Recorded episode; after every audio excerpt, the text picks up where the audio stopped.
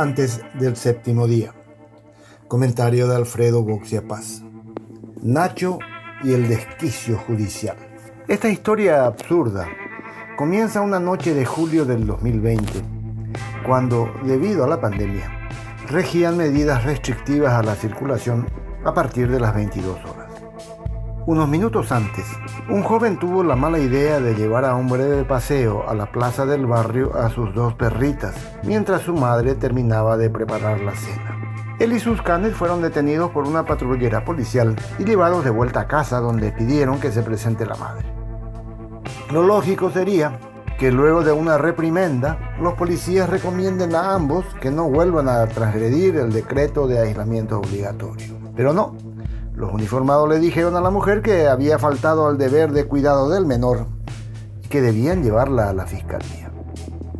Por suerte la misma pidió unos minutos para buscar sus documentos y logró comunicarse con su cuñada, de profesión abogada, quien se hizo presente en el lugar y frenó la insólita pretensión policial, abortando un más que probable apriete con fines de coima.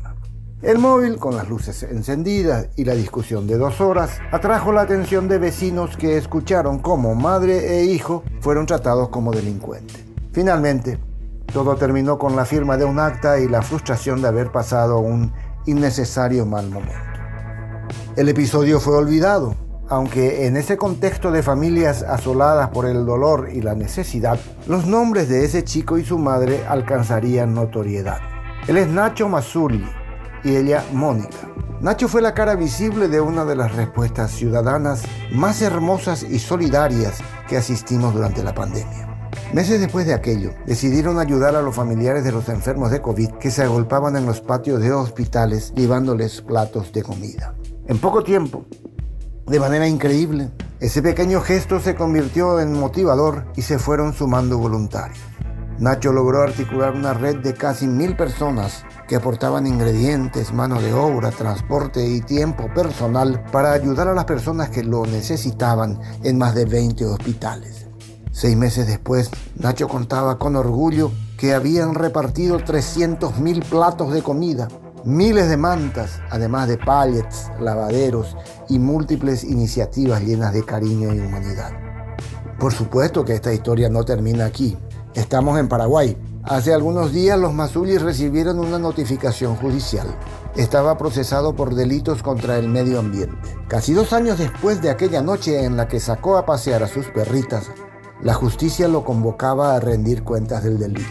Los Mazuli tuvieron que asesorarse con abogados y Nacho debió concurrir al Palacio de Justicia para una evaluación psicológica como parte del proceso. Recuerda que salió llorando de esa entrevista, pues de nuevo se sintió tratado como un delincuente por una profesional que ni siquiera sabía el motivo de su causa y que trataba de descubrir que algo andaba mal en él. Días después le avisan por WhatsApp que no habría audiencia y la jueza daría por finalizado el proceso. ¿Por qué ocuparse de este caso? Al fin y al cabo, estos disparates judiciales fueron sufridos por muchos compatriotas y Nacho, por más buena gente que sea, no tiene más derechos que la gente común.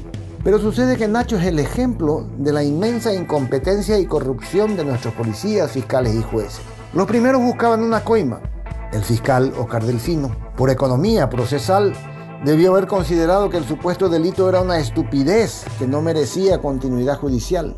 Y dos años después, alguien, cualquiera, podría haberle avisado a la juez Inés Galarza que alguien como Nacho no tiene el perfil de depredador ambiental. Si hablo de Nacho es porque él es una persona común, expuesto a la irresponsabilidad de una justicia selectiva, generosa con los ladrones durante la pandemia, pero inflexible con los comunes.